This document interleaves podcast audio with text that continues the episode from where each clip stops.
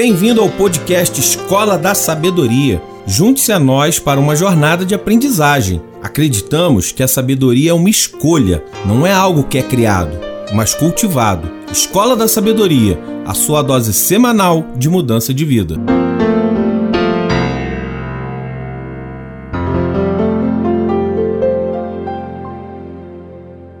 Graça e paz, Elber falando mais uma vez aqui da Escola da Sabedoria. Bom dia, boa tarde, boa noite, boa madrugada para mais essa aula de vida, essa aula que procura elevar você a um novo patamar de vida. Diretamente aqui dos estúdios de João Melo, hoje nós temos uma presença super especial. É a primeira conversa que nós vamos ter aqui no podcast da Escola da Sabedoria, o primeiro participante para estar efetivamente aqui e ninguém melhor do que esse meu amigo Rafael Batista. Ele vai ter oportunidade de se apresentar ainda, mas ele é publicitário de formação, teólogo, pastor, entende muito dessa questão do livro de Provérbios, do livro de Eclesiastes, empresário, empreendedor, mentor, coach, enfim. Eu vou deixar ele falar um pouquinho mais. É, e hoje nós vamos estar falando um pouco sobre essa questão de como a sabedoria ela pode ser aplicada no dia a dia, na vida prática, como é que ela pode tirar de algumas enrascadas, fazer com que você não entre em determinados problemas. Seja muito bem-vindo, Rafael Batista! Olá, meu amigo. Olá, olá, seu João. Olá, Elber. Prazer muito grande estar com vocês. É, me senti honrado com os predicados aí direcionados à minha pessoa. Eu trocaria todos eles por apenas amigo, que é uma máxima entre a gente. Nós sempre nos reunimos para tomar café, né, Elber? E normalmente os nossos cafés eles são é, verdadeiras edificações para nossa vida. É sempre muito bom quando a gente está junto. E eu tava te devendo uma visita, né, Elber? Eu já já tô devendo essa visita desde o início do ano. Então tô muito feliz em poder estar aqui hoje, compartilhar um pouquinho do que a gente tem aprendido. Numa conversa, a gente tem tanta gente gerando tanto conteúdo inútil na internet, poder gerar um conteúdo né, de experiências, de sabedoria. É tão bom. Nós somos devedores pelo aquilo que nós temos recebido da parte de Deus, né? É isso. Prazerzaço, amigo. Muito bom, muito bom. Rafael é um grande amigo, como ele acabou de falar, e além de ser uma pessoa a quem eu admiro muitíssimo, uma pessoa que tem sido meu mentor em várias áreas da vida. Então, para mim é uma satisfação realmente muito grande estar com ele presente aqui. Rafael, é, fala para mim, qual que veio primeiro, a publicidade ou a teologia? Publicidade. Eu, eu, muito cedo, muito jovem, comecei a trabalhar numa empresa, numa multinacional, como trainee de marketing. E dentro do ambiente onde eu estava, todos praticamente eram publicitários. E eu confesso que eu fui estimulado a fazer publicidade por conta do ambiente. Nós somos muito fruto do ambiente onde estamos é, lotados. Eu costumo dizer que uma galinha, um, uma águia criada num galinheiro, ela vai desenvolver trejeitos de galinha. Ela vai ciscar, cacarejar e não vai voar. E depois, logo em seguida, eu resolvi fazer teologia pela paixão paixão que eu tenho pelo, pelo sagrado. Né? E aí a gente me formei em teologia e logo após comecei a trabalhar em seminários lecionando as matérias às quais eu tenho um pouquinho mais de conhecimento, especialidade em homilética, exegese e hermenêutica.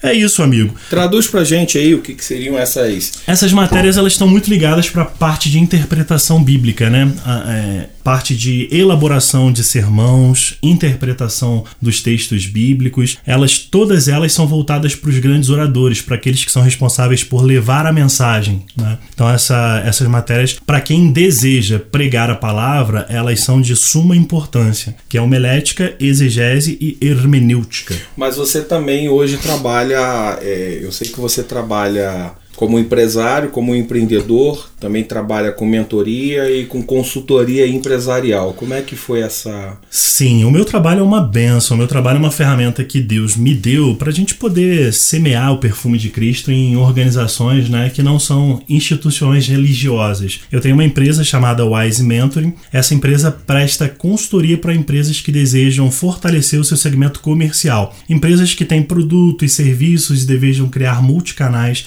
de escola escoamento, eu presto normalmente consultoria para essas empresas. E também trabalho na parte de formatação de franchise. Inclusive, a gente precisa marcar um podcast só para falar sobre o mercado de franquias. Eu tive na última semana, no final de semana passado, na feira da ABF em São Paulo, que foi uma feira de retomada de crescimento do setor de franquias, e fiquei muito impactado com as novidades que estão vindo no mercado. E assim, a gente sempre conversa sobre vários assuntos, né? Esse é um assunto também que tá, tem ardido no meu coração, porque eu acredito que o Brasil é um país de empreendedores. O Brasil é o o segundo maior país do mundo em empresas franqueadoras. Né? Nós somos o maior país do mundo em franquias e o segundo maior em empresas franqueadoras. Se eu não estou enganado, esses são os dados que eu, que eu tenho. E a gente tem muita gente que precisa de informação para empreender certo. Né? Nós, por exemplo, estamos numa fase da nossa vida que a gente não pode se dar o luxo de errar, de cometer erros. Né? E quem, quem gosta de conhecimento, quem se aplica, quem se prepara, tem maior chance de êxito, né, Elber? Então, é, por que eu te fiz essa pergunta? Porque eu tenho percebido uma relação muito grande,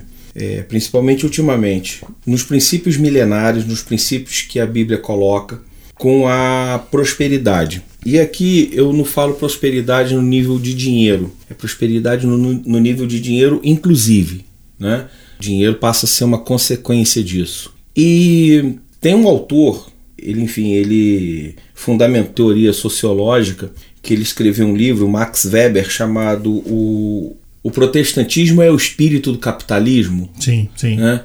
E ele faz essa estreita relação dos princípios bíblicos ou de como há uma interpretação bíblica e como é que isso se aplica no dia a dia para fazer as pessoas prosperarem. É claro, ele tem uma visão crítica, ele tem uma visão é, um pouco distorcida, mas enfim, ele fala que é, existem alguns princípios ali que foram feitos, que foram adotados, principalmente na época pelos metodistas, que fizeram com que o capitalismo acabasse florescendo, né, proliferando. Dentre esses princípios, ele cita o trabalho, ele cita uma vida um pouco mais ascética ele cita todas essas questões. Como é que você vê a relação entre os princípios bíblicos, os, os ensinos sapienciais de Salomão em Eclesiastes e Provérbios, para que a pessoa possa progredir na vida? Como é que é essa relação? Já que você falou que trabalha com exegete, quer dizer, trazer o texto para fora, né? Trazer o texto para uma vida prática e trabalhando nesses ambientes que você trabalha. Então, Elber, os princípios bíblicos, eles são leis espirituais. Qualquer pessoa, independente do credo que professe, que deseja cumprir esses princípios, vai herdar as promessas que estão atreladas a estes princípios. Eu, por exemplo, ao longo da minha vida, eu conheci muitos empresários, muitos empreendedores que não eram religiosos e nem nem muito menos espiritualizados, mas eram pessoas que tinham a prática de cumprir alguns princípios que a palavra, né, que a Bíblia, que os, que os princípios que Deus estabeleceu na palavra é, exigem. E essas pessoas herdavam essas bênçãos, essas promessas. Uma das coisas que eu gosto de dissociar é a pessoa de Cristo com os princípios de Cristo. Quem tem a pessoa de Cristo tem a vida eterna. Quem tem os princípios de Cristo tem todas as bênçãos que são oriundas do cumprimento dos mandamentos que ele estipulou. Lá no livro de Gálatas, na carta aos Gálatas, está escrito: Não vos enganeis, Deus não se deixa escarnecer. Tudo aquilo que o homem plantar, ao seu tempo colherá. Então, se eu tenho uma vida onde eu cumpro princípios e eu planto sementes é, que são oriundas da palavra de Deus, inevitavelmente eu vou colher essas bênçãos. Ah, eu costumo dizer que a semeadura é um processo onde a gente tem o livre-arbítrio. Né? Eu sou livre para semear o que eu quero, eu sou escravo, eu sou prisioneiro da colheita. E eu tenho buscado para praticar ao longo da minha vida alguns princípios. Quando você falou do livro de Provérbios, eu até brinquei com um amigo há poucos dias. Eu tenho o hábito de fazer marcações na minha Bíblia. A Bíblia é o livro de cabeceira, apesar de ser o livro mais vendido do mundo, não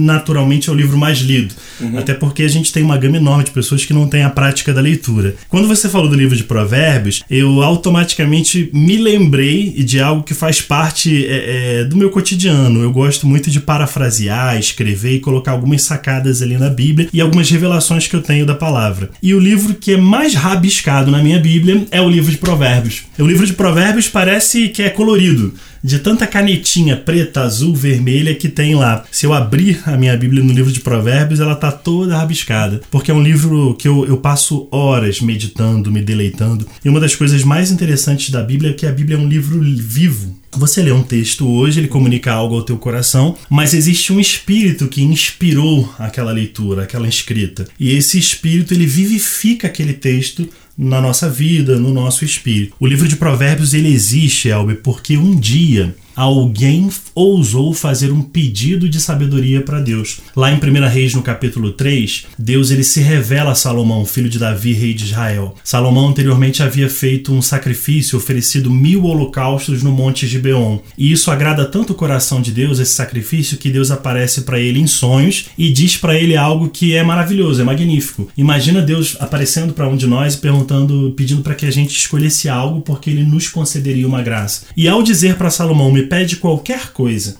Que eu te atenderei, Salomão fez um pedido, mas fez um pedido de inteligência, um pedido de sabedoria. Ele pediu sabedoria, pediu sapiência para poder governar o povo de Deus, e esse pedido agradou tanto o coração de Deus, mas agradou tanto o coração de Deus que além da sabedoria, de modo que nenhum homem que pisou na face da terra tinha, ele também concedeu para Salomão conhecimento e sabedoria, riquezas e prosperidade. Você vai ver lá em 1 Reis capítulo 3 que Deus dá quatro coisas para Salomão. Deus dá coisas de cima, coisas espirituais, recursos divinos e coisas da terra. Ele dá para Salomão conhecimento e sabedoria. Conhecimento é coisa da terra. Sabedoria é coisa do céu. Ele dá para Salomão riqueza e prosperidade. Em outras traduções vai estar riquezas e glórias. Glórias é coisa do céu, prosperidade é coisa do céu, enquanto riquezas são coisas da terra. E é lindo porque Jesus ele nos faz duas promessas. Ele diz que o, ele veio para que nós tivéssemos vida e as tivéssemos com, tivéssemos com abundância. Então, o que é vida abundante? É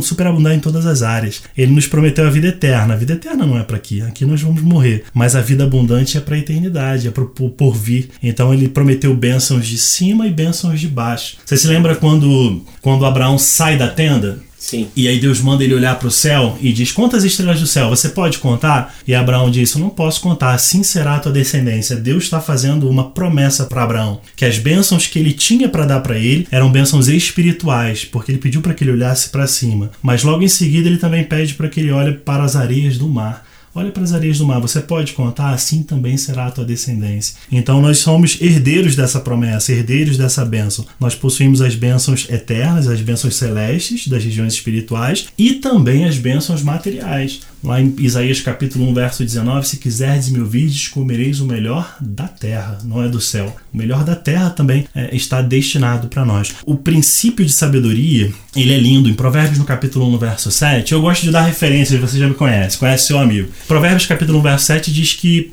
o temor do Senhor, o princípio da sabedoria é o temor do Senhor. Mas a parte B do versículo diz que somente os loucos desprezam o conhecimento, desprezam prezam a instrução. Então é uma coisa está diretamente atrelada à outra. Quando eu, eu, eu profundo admiração, quando eu busco, quando eu tenho zelo pelo conhecimento, pela sabedoria, Tiago no capítulo 1, no verso 6, se eu não estou equivocado, diz: Se algum dentre vós necessita de sabedoria, peça a Deus, que a todos dá liberalmente e a ninguém só nega. E um pouquinho mais à frente, na mesma carta ao Tiago, no capítulo 4, o autor vai dizer: Nada tendes porque pedis mal, pedis para esbanjar nos vossos próprios prazeres prazeres. A gente precisa saber pedir, não é somente pedir, mas pedir com sabedoria. E se hoje nós podemos nos deleitar no livro de Provérbios, é porque lá atrás alguém fez um pedido sábio. Você sabia que na Bíblia, Elber, tem uma mulher que fez um pedido tolo? ela teve uma oportunidade de fazer um pedido maravilhoso. É, a gente nunca deve prometer nada quando a gente está triste e nem prometer nada quando a gente está extremamente feliz. Tem um rei na Bíblia que se embebedou e aí a filha de Herodias dançou uma dança bela, muito bonita. E aí ele fez um, um pedido, ele, ele concedeu para ela um pedido: me pede o que você quiser, ainda que seja metade do meu reino que eu te darei. E aí, orientado pela mãe dela, a menina pede a cabeça do profeta, a cabeça de João Batista. Então, esse pedido não foi um pedido inteligente. Né? Esse pedido com certeza é um pedido tolo, mas o pedido de Salomão, o pedido de sabedoria, é um pedido que agradou muito a Deus. É, a gente precisa de sabedoria, Elbe, inclusive para saber o que, que a gente deve pedir. O povo de Israel, durante 40 anos da sua peregrinação, Deus desejou que esse povo fosse alimentado pelo maná, pelo pão vivo que caía do céu e que todo dia é, o orvalho descia, regava a terra e fazia esse pão brotar. Só que o povo desejou carne, cordonizes, pediram errado. E no deserto não se come uma comida pesada, né? Você já viu alguém comer feijoada no calor escaldante do Rio de Janeiro? E essa e muitos, a Bíblia diz que muitos morreram com carnes entre os dentes porque fizeram um pedido tolo, um pedido errado. Então eu tenho as minhas orações, elas também estão recheadas de petições, mas eu tenho buscado sabedoria para saber o que pedir a Deus. Eu vejo pessoas, esses dias eu estava conversando com o dono de uma das fábricas que você conhece também, é, que eu presto consultoria, estava conversando com a dona e ela me falou algo interessante. Ela falou: Rafael, eu tenho pedido a Deus, mas não tenho feito uma oração egoísta. Eu tenho pedido a Ele que me dê além do que eu preciso. Eu falei: Uau, que chave interessante que ela entendeu. Eu tenho pedido que Ele me dê além do que eu preciso para que eu possa abençoar para que eu possa gerar, é, ser instrumento na vida de outras pessoas, para que eu possa transbordar na vida de outras pessoas. São coisas que a gente ouve, né, que aquecem o nosso coração, que, que são gostosas, né, são prazerosas. É, é, é, interessante você falar do livro de, de Provérbios, porque assim, é, se você pegar a minha Bíblia também, vai ser a mesma coisa. O livro de Provérbios é todo rabiscado, é todo cheio de referências e ele, a gente consegue encontrar no livro de Provérbios saída para todas as coisas da vida. Eu costumo dizer assim, Rafael, eu acho que a sabedoria, porque existe uma diferença da sabedoria judaica para a sabedoria grega a sabedoria judaica é Cochrane, ela é uma sabedoria prática. Às vezes ela é um substantivo, mas às vezes ela é um verbo. E uhum. às vezes ela é um advérbio também. Uhum. E às vezes ela é um substantivo, porque é, a, essa sabedoria ela é uma prática. É diferente da sabedoria dos gregos, sofia ou logos. Logos, razão, sofia, sabedoria. Para os uhum. gregos, eles eram muito mais acadêmicos, muito mais teóricos, muito mais abstratos. Então, por exemplo, para o judeu, o sábio não é aquele que sabe o que deve fazer. Sábio é aquele que sabe o que deve fazer e faz. Então, Perfeito. a sabedoria seria uma interseção entre conhecimento, você precisa ter uma base de conhecimento, uma prática de hábito, de prática, com o componente do discernimento, que é você saber aquilo que é certo e aquilo que é errado, saber julgar bem as coisas. É, dentro dessa situação, e, e, você falou várias coisas aí, mas eu destacaria uma que você disse o seguinte: que quem cumpre princípio recebe promessa, independentemente da pessoa ter uma fé cristã ou não, porque as leis são espirituais, elas estão aí. A Bíblia fala em um determinado momento que Deus faz se levantar o sol sobre todos, né? Essas Sim. leis elas estão aí. Bom, dito isso, que práticas você reputa serem assim as que mais te chamam a atenção na vida de Salomão e na vida de e no livro de Provérbios. Salomão ele viveu bastante, ele teve longevidade. Né? Uma das coisas que mais me chama a atenção na vida de Salomão, do autor do livro de Provérbios e Eclesiastes, é, Salomão escreveu 29 provérbios. Provérbios Sim. 30 foi o rei Agur e Provérbios 31 foi o rei Lemuel. Uhum. Uma das coisas que mais me salta aos olhos é que quando Salomão soube que o seu pai Davi ele estava doente, ele de pronto correu e foi até o pai para receber conselhos. Davi ele deixou essa informação muito forte no, no, no, coração do seu filho, né? Filho meu, ser homem, se encontrares a sabedoria, faça um colar e coloca ela no teu pescoço. É, não se aparte do, do, ensino da tua casa. Eu, eu vejo que Salomão ele, ele amou o conhecimento. O pedido dele ele tinha uma base na paternidade de Davi. Ele fez um pedido de acordo com o mapa de mundo que ele tinha e o que ele tinha recebido de herança do pai dele. Absalão queria o trono de Davi, né? e já Salomão queria o conselho do pai. E a gente precisa buscar o conselho do pai. Há pouco tempo a gente recebeu uma visita ilustre em Friburgo do pastor Dário Brunet, pai do, do Tiago Brunet, e o pastor Dário ele fala que todo ser humano, né, principalmente líderes, aqueles que desempenham função de vanguarda, que estão à frente, precisam ter amigos, conselheiros e intercessores. É, a gente precisa de ter amigos para a gente. Amigos são a família que nós escolhemos. A gente precisa ter um círculo íntimo, né? Isso não é fazer acepção de pessoas pessoa. Jesus ele tinha 70, 12, 12 apóstolos, 70 discípulos, 12 apóstolos e 3 do círculo íntimo, Pedro, Tiago e João. Então a gente precisa ter e pessoas... E um que ficou com ele até a morte, né? Deitou no peito, né? Ouviu as é. batidas de coração. A gente precisa ter esse, esse nível de intimidade com as pessoas para poder abrir coração, desabafar. É, a gente precisa ter conselheiros porque na multidão de conselhos a sabedoria eu já recebi conselhos que em determinados momentos da minha vida foram melhores do que uma ajuda financeira. Conselhos que me serviram e me foram muito úteis. O, o, o sábio, o inteligente aprende com os próprios erros, mas o sábio aprende com os erros dos outros. Às vezes se paga muito caro por não ouvir alguém que tenha mais maturidade, alguém que tenha mais experiência. Então, é, essa escuta, essa audição trabalhada de Salomão é algo que me chama a atenção, porque quando ele escreve Provérbios, ele já começa em Provérbios no capítulo 1 dizendo: Filho meu, ouve as instruções. Quando ele fala ouve, eu já destaco essa palavra ouve. Porque ouvir é diferente de escutar. Ouvir é um atributo, ouvir demonstra maturidade, ouvir demonstra sabedoria. Normalmente a gente quer mostrar sabedoria para as pessoas pela nossa retórica, pela nossa eloquência. É a herança grega, né? Herança grega, mas o, o, o, a sabedoria está ligada à condição de saber ouvir. Quando a gente vê uma pessoa que fala em momentos apropriados, né, que, que, é, que ouve mais, trabalha mais a escuta do que a fala, a gente já, já discerne que ali existe uma pessoa sábia, uma pessoa que não atira para todo lado, uma pessoa que não é tagarela. Né? Então, ouvir é uma, uma característica de sabedoria. E o, essa, essa para mim, sem sombra de dúvidas, é uma das características que mais me salta é, a respeito da vida de Salomão. Apesar de que os 31 provérbios que existem, eles nos ensinam sobre todos os assuntos que a gente possa imaginar. Ali a gente descobre assuntos, é, é, ensinos muito preciosos a respeito de administração de empresas, conselhos como, por exemplo, não se coloque por fiador de ninguém, conselhos de relacionamento conjugal, é melhor viver no canto de um eirado do que junto de uma mulher contenciosa. Né? Conselhos sobre discrição, bom senso, é melhor. Como joia de ouro em focinho de porco é a mulher bela que não possui discrição. Eu lembro que há uns anos atrás eu fui num velório e aí um amigo começou a cantarolar. E aí, na hora que ele começou a cantarolar, eu me lembrei de um provérbio de Salomão. Provérbio que diz assim: Como quem se despe no dia frio e quem, como coloca vinagre numa ferida, é aquele que canta canções junto a um coração aflito. Quando tem alguém com o coração aflito próximo da gente, a gente precisa fazer o quê? Se comover, chorar junto, estender o ombro e não ficar cantando e sorrindo. E aí eu me lembrei desse provérbio. E tem muitos provérbios, né? O, o livro de provérbios ele, ele é maravilhoso. E o mais interessante dos gatilhos dos provérbios é porque você vai lendo e de acordo com a tua maturidade ele vai comunicando algo mais profundo, mais profundo. Eu eu fiz até algumas análises, né, quando a gente falou que queria conversar sobre quando falo, falo, sobre escuta, né, escutativa, sobre ouvir, que está lá em Provérbios 1, no capítulo 1, verso 8. Só para te cortar um pouquinho, só um pouquinho, Rafael, só, é um dado que talvez eh, eu esteja trazendo novo para você.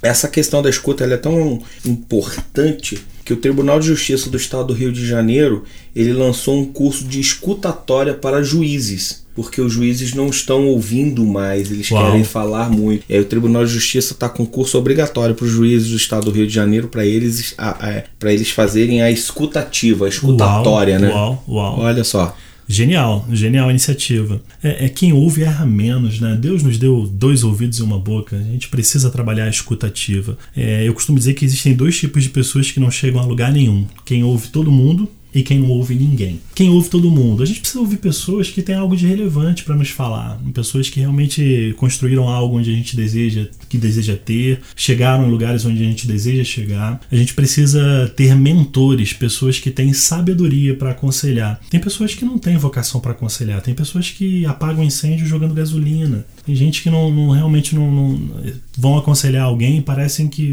a pessoa foi aconselhada pelo zorro, tá? com a alma toda dilacerada, toda marcada. Então a gente precisa trabalhar a escuta. Porém, a gente também precisa ter essa, essa característica de escolher mentores, pessoas nas quais a gente realmente identifique sabedoria divina. Pessoas que têm essa capacidade, elas nem sempre vão falar aquilo que a gente quer ouvir mas é, quem quer crescer precisa aprender a ouvir aquilo que às vezes vai confrontá-lo, mas vai tirar de uma zona de conforto. Eu, eu valorizo muito quem me fala a verdade, sabe, Albert? Lá no livro de Provérbios tem um provérbios que eu amo também que diz que é leais são as feridas daquele que ama, mais do que enganosos os beijos do bajulador. É, então, o livro de Provérbios é um livro de muita sabedoria, tem muita sabedoria ali disponível para quem quer. Né? Tem um outro provérbios que eu uso com certa frequência: a alma farta pisa o favo de mel mas para a alma sedenta até o até amargo, é doce. doce. Enfim, é, é maravilhoso demais, é. né? E eu, eu costumo também falar o seguinte, que é, dos livros só para o nosso ouvinte que talvez não esteja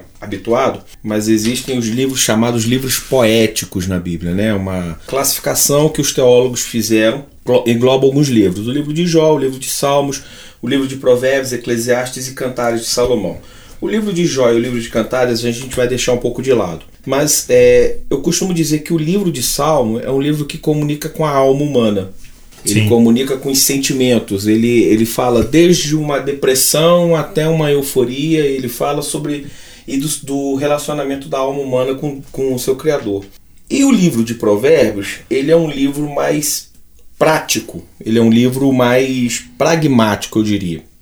O que talvez dificulte um pouco a leitura do livro de Provérbios é que ele foi é, escrito e traduzido para um determinado contexto cultural onde aquelas palavras faziam sentido. Então a gente, o trabalho é a gente trazer isso para o nosso dia a dia, né? Tentar traduzir isso. E o livro de Eclesiastes, também escrito pelo, pelo rei Salomão, tem uma divergência teológica, mas é pequena, né, Rafael? Uma coisa. Sim. O, o livro de Provérbios foi escrito na maturidade de Salomão. E o livro de Eclesiastes foi escrito na sua velhice, quando ele olha para trás, então é um homem sábio, mais sábio ainda, né? Sim. Um homem que já passou por todas as experiências da vida. Por que, que eu estou dizendo isso? Porque a nossa faixa de ouvintes desse podcast, ela, a grande maioria dela vai dos 25 aos 45 anos, 35 a 45 anos. Você encorajaria os nossos ouvintes a começarem a buscar o livro de Provérbios, o livro de.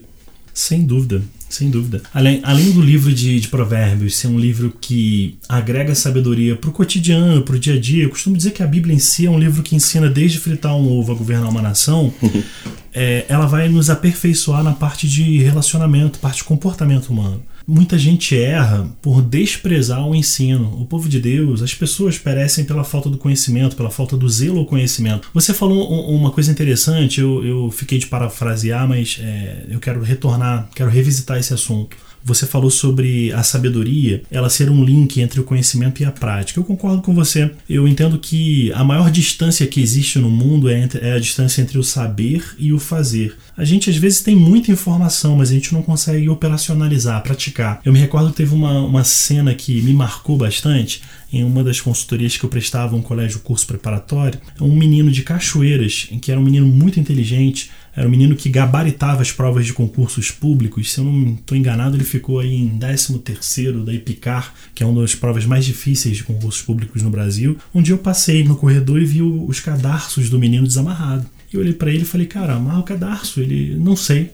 Você pode estar brincando, você não sabe amarrar o cadastro? Ele, não, não sei. falei, cara, você passou em 13 terceiro na EPICAR. Então, ter a informação, ter o conhecimento é uma coisa. Agora, saber praticar a informação é muito diferente. A maior distância no mundo é essa. Eu sei que eu preciso tomar, em média, 3 litros de água por dia, mas a gente toma na prática. Eu sei que, em média, a gente precisa ter 8 horas de sono por dia. A gente consegue dormir. Então, colocar a informação em prática, ela é mais importante... É, dizer mais importante, como é que você pergunta para o piloto de um avião qual é a asa mais importante do seu avião, a esquerda ou a direita? Uhum. Elas andam juntas, né? São uhum. duas, duas vertentes que andam juntas. O livro de Mateus, capítulo 13, o Evangelho de Mateus, o Senhor diz que aquele que ouve as minhas palavras e as pratica. Assemelhar-lo-ei a um homem prudente que edificou casa sobre a rocha. Então, tudo você, todos vocês, amigos, que estão ouvindo esse podcast, que estão é, desejosos de mergulharem mais nesse poço de sabedoria, eu posso dizer para vocês que existem coisas que o livro de Provérbios vai nos ensinar que o Google não tem. O Google ainda não tem. A Bíblia é um livro vivo, é mais atual do que o jornal que foi escrito amanhã. E apesar da linguagem ela ser uma linguagem não contemporânea para os nossos dias, é, uma das coisas mais atraentes do, dos livros bíblicos é que o processo de tradução ele também tem um toque de espiritualidade. Ah, o, o livro foi inspirado por um espírito superior. E esse espírito ele não se ausentou em nenhum dos processos, desde a canonização, a compilação, a preservação e a tradução. Então ele vale para os nossos dias? Muito vale. Ele é um livro vivo. E eu estava falando sobre alguns textos que eu gosto, eu queria mencionar um outro que é sobre domínio próprio. Tem um versículo em Provérbios que diz que mais valente não é o homem que domina sete homens, e sim o seu próprio espírito. Eu sempre gostei muito desse versículo porque eu tinha na minha família um homem muito iracundo. Eu tinha na minha família um homem muito violento, resolvia tudo na base do tapa. E ele foi ficando mais maduro, ele foi diminuindo aquela intensidade, aquela energia agressiva, e eu sempre falava isso com ele. Eu lembro que quando os homens vieram prender Jesus lá no, no Getsemane, Pedro, de pronto, também iracundo, puxou a espada para arrancar a orelha de um dos soldados. E Jesus coloca a mão na bainha da espada e diz: Pedro, não puxa a espada, porque quem usa a espada pela espada morrerá. Então, normalmente, pessoas violentas, pessoas que gostam de resolver tudo na agressão física, elas têm um final também trágico, também de forma abrupta são tiradas da terra de forma violenta, agressiva, acidentes, tiros, enfim, porque é uma lei espiritual. Então, é um versículo que eu também queria ressaltar. Enfim, eu estou conversando com você sobre Provérbios e o, livro de Provérbios está passando ele, na minha cabeça. Ele vem, né? É, ele vem, é. ele vem, é impressionante. Os textos estão passando assim é. na minha cabeça. Provérbios 30 é maravilhoso. Provérbios 31. Provérbios 31, mulher virtuosa, quem achará? O seu valor excede a de um fino rubi. Né? Esse... É um dos tratados mais bonitos sobre a mulher, né? Lindo demais. É. Provérbios 14 diz: A mulher sábia edifica a sua casa, mas a tola com as próprias mãos a derriba. Provérbios 21 diz: Ensina a criança no caminho em que deve andar Quer dizer, ensinar no caminho é diferente de ensinar o caminho. Ensinar o caminho é só apontar e dizer, ó, é por ali. Mas ensinar no caminho fala de exemplo, fala de dar exemplo, né? Como é que eu falo pro meu filho, filho, mentir é errado, mentir é feio, mentir não é certo, e aí toca o telefone, mamãe, papai, para você diz que eu não tô. E são princípios assim tão básicos, mas parecem estar sendo esquecidos, né? O princípio de falar a verdade, o princípio de honrar a autoridade, o princípio da semeadura, o princípio do autodomínio, o princípio de buscar o conhecimento. Um dos que eu gosto é o Provérbios 4, 7, que diz: vende tudo que tem para adquirir conhecimento. conhecimento. E, é, assim, você, você veio de uma origem humilde. Sim.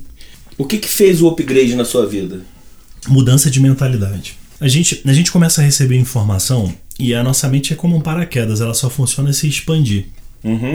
E aí aumenta-se o sarrafo, aumenta-se as metas, os, os, objetivos. Quando você tem um, um, um, ambiente onde existem muitas cercas, você vai viver dentro daquelas limitações. Uhum. E o que, que a Bíblia faz? O que, que o livro de Provérbios faz? O livro de Provérbios ele quebra paradigmas, ele quebra muros, ele, ele, ele te ensina a construir relacionamentos, network. Falando sobre, sobre essa eu sou uma pessoa que conheço muita gente, você fala muito isso, né? Você, Rafael, você tem uma habilidade de reunir pessoas. Isso é um dos frutos que eu adquiri por conta do, da leitura do livro de Provérbios. É uma característica que o livro de Provérbios gerou em mim. Eu me mudei deve ter quatro meses, né? Você acompanhou o processo de mudança. Tem um versículo em Provérbios que diz que é melhor um vizinho perto do que um parente longe. E esses dias a gente montou um grupo né, do, do condomínio novo e é, é, lindo ver como que os vizinhos eles estão apaixonados pela, pela nossa família. Porque a gente valoriza né, a proximidade geográfica. Uhum. E de onde que eu recebi essa informação de, de valorizar um vizinho? Né? A Bíblia ela dá esse toque dizendo que mais vale um vizinho perto do que um parente longe, mas ela também diz: não seja frequente na casa do teu próximo para que ele não se enfade de ti. Então a gente também precisa ter bom senso, né? Uhum. Não vou morar na casa do meu vizinho, mas esses dias mesmo eu fiz um caldo verde. Uhum. Aí fui lá e levei para o vizinho. E aquele sorriso, né? Poxa, lembraram de mim. Então, né, é, essas dicas, essas sacadas, essas chaves, elas são poderosíssimas para abrir os horizontes, para abrir portas, para abrir fluxos. Eu entendo, Elber, que Deus colocou em nós chaves. E essas chaves, elas abrem portas na vida de outras pessoas. Nós possuímos chaves que abrem portas não para nós, mas para outras pessoas. E quando a gente abre porta para outras pessoas, a gente gera um ciclo de bênçãos. E esse ciclo, uma hora, vai nos alcançar. Tem pessoas que não conjugam o verbo ajudar, tem pessoas que não têm muito prazer. Existem muitos ditados, né? E tem gente que confunde ditados com provérbios. Tem muitos ditados populares que a gente utiliza que eles têm origem no livro de Provérbios, uhum. mas também tem ditados que são apenas expressões populares, não são provérbios de Salomão. Tem, tem ditados que as pessoas utilizam e, e elas não têm esse, esse, essa honestidade, elas não são simplesmente, simplesmente palavras que o, que o povo é, começa a dizer e viram modismos, costumes. Essas palavras que estão ali no livro de Provérbios, elas são princípios que são invioláveis, são sementes poderosíssimas e quando você me faz a pergunta do, do que fez o meu mundo, o meu horizonte se expandir, foi o conhecimento bíblico. O conhecimento bíblico ele, ele me fez enxergar um potencial que havia em mim e terrenos, territórios, coisas que eu poderia alcançar né, através da sabedoria. Então, assim, eu não me considero uma pessoa sábia? Não. Me considero uma pessoa num processo de expansão. Agora, é claro que a gente conversa com muitas pessoas da nossa faixa etária e aí a gente percebe que existem muitas crianças escondidas em corpos de homens, pessoas que ficaram estagnadas, paralisadas no tempo, uhum. que ainda têm hábitos de homens solteiros, né? casados que têm hábitos de solteiros, é, homens que ainda não têm objetivos, não traçaram metas, ainda não se encontraram com o seu propósito de vida. Quem descobre, quem encontra o seu propósito de vida, automaticamente encontra a vida. Uhum. É, Pastor Dário, 70 anos de idade, mas uma energia invejável. É uma, uma, energia que a gente olha e fala: Meu Deus, eu quero com 70 anos estar. Eu quero isso para mim. No mesmo pique que esse homem. Eu falei com ele ontem e a forma como ele, ele fala é uma forma. Porque normalmente as pessoas vão envelhecendo e elas vão perdendo a energia para fazer as coisas. Elas vão entrando numa zona de aposentadoria. Poxa, eu tenho visto, eu tenho visto alguns vídeos dele no, no YouTube e algumas ministrações que ele faz que dá passa a perna em muito garotinho de 20 anos. É, é uma coisa é. impressionante. É. Eu, eu me lembro que na última vez que nós fomos a Peribé, você foi ministrado, enfim, é, nós tivemos um almoço com o pastor, o pastor Samuel, e aí ele disse: Não, não, eu, eu já, já quero ficar, né? Quero ver vocês trabalhando, quero ficar assim. Eu, não, não, senhor, negativo. Uhum. Né, mas eu, mais vale um cão vivo do que um leão morto. Uhum. Né? O pastor Samuel dá banho muito garoto aí de 18 anos. Uhum. Né? Então essa energia é que a gente não pode perder, porque essa energia ela está diretamente ligada à vida. Né? O nosso propósito de vida. Envelhecer é obrigatório, mas amadurecer é opcional. É. A gente precisa estar conectado a, a, fontes que vão trazer essa maturidade, a, a, essa sabedoria. Sobre essa questão de propósito que você falou, se não me engano, acho que é Provérbios 18, fala que o Senhor criou todas as coisas com um propósito. E eu, quando eu me deparei com esse versículo é, bíblico, eu entendi exatamente isso. Eu tenho um propósito eu tenho alguma coisa pela qual eu fui desenhado, um design foi feito em mim para que eu pudesse servir a algum propósito. Eu sempre dou o exemplo da caneta. Você está usando uma caneta aí agora. O propósito da caneta é escrever, né? Algumas mulheres colocam ela no cabelo. Sim. sim. Serve, serve, mas foi feita para aquilo, não, não tá foi. Não está cumprindo o propósito dela. Perfeito, perfeito. Isso é, isso é fato, né? É, a gente, ao longo da vida, nós somos muito tentados a nos desvirtuarmos do nosso propósito. É, existem muitos botânicos que seriam excelentes jogadores de futebol, por exemplo. Então, encontrar o propósito é, é, é fundamental para que a gente possa acordar todo dia motivado. O calor da segunda-feira não nos prostre. É, existem pessoas muito desanimadas e o desânimo ele, ele é um espírito. O desânimo é algo espiritual. Né? Cansaço se, se resolve com uma boa noite de sono mas o desânimo não. E eu tenho aprendido que pessoas desanimadas não constroem grandes coisas. Pessoas desanimadas costumam entrar nas cavernas e ficarem lá. O livro de Provérbios ele tira as pessoas da caverna. Uhum. O livro de Provérbios ele faz acender luzes, insights, ele traz motivação. Eu costumo dizer que eu não sou nem motivado pelos elogios nem paralisado pelas críticas, porque ah, os aplausos eles vêm e as vaias também. Mas quando nós estamos conectados ao nosso propósito, essas coisas externas elas não têm o poder de nos paralisar. Entende, Albert? Perfeito, perfeito, perfeito. É, gente, o que a gente pede? A gente pede que você ouça, que você, dependendo da plataforma que estiver ouvindo, curta, compartilhe, faz com que esse conteúdo ele possa chegar ao maior número de pessoas possíveis, porque o que é ministrado aqui, o que é falado aqui são coisas que a gente sabe que pode modificar a vida de uma pessoa. Às vezes uma fala, uma palavra, uma frase que foi dita aqui, ela é um gatilho de mudança de vida para alguma pessoa que você conhece. Então, é, Rafael, suas considerações finais, eu já te agradeço demais por estar aqui presente conosco aqui. Rafael, gente, é um professor da Escola da Sabedoria também, tá bom? A gente tem alguns projetos aí pela frente que vão ser anunciados nos momentos certos, nas horas certas, mas o Rafael é um professor da Escola da Sabedoria. Mais uma vez agradecendo aqui os estúdios de João Melo, que fazem esse trabalho com muita maestria, que fazem esse trabalho de não só de gravação, como de edição também, para que você possa escutar na melhor qualidade possível. Rafael, as considerações finais? Elber, eu, eu estou convencido que nesses dias a gente precisa se dedicar muito à produção de conteúdos como esse. Então, em primeiro lugar, eu quero, quero te parabenizar, quero parabenizar também o senhor João, quero agradecer a hospitalidade, a acolhida com que você sempre me recebe, quero glorificar a Deus pela tua vida, pela nossa amizade, pela lealdade, pelo companheirismo. Meu desejo é que, que esse conteúdo que a gente compartilhou, que esse bate-papo que a gente teve possa ser bênção para a vida dos nossos ouvintes. Quero convidar você também que está nos ouvindo a compartilhar esse conteúdo. Nós precisamos nesses dias ser propagadores de boas novas. Existe muito conteúdo tóxico, existe muito lixo na web, muita gente propagando fake news, muita gente propagando notícias alarmantes. A gente precisa enviar para as pessoas conteúdos que de alguma forma vai, vai agregar valor. Tá? Um grande abraço, um beijo no coração de todos, um prazer estar contigo e convidando o retorno, tá? Graça e paz, amigos.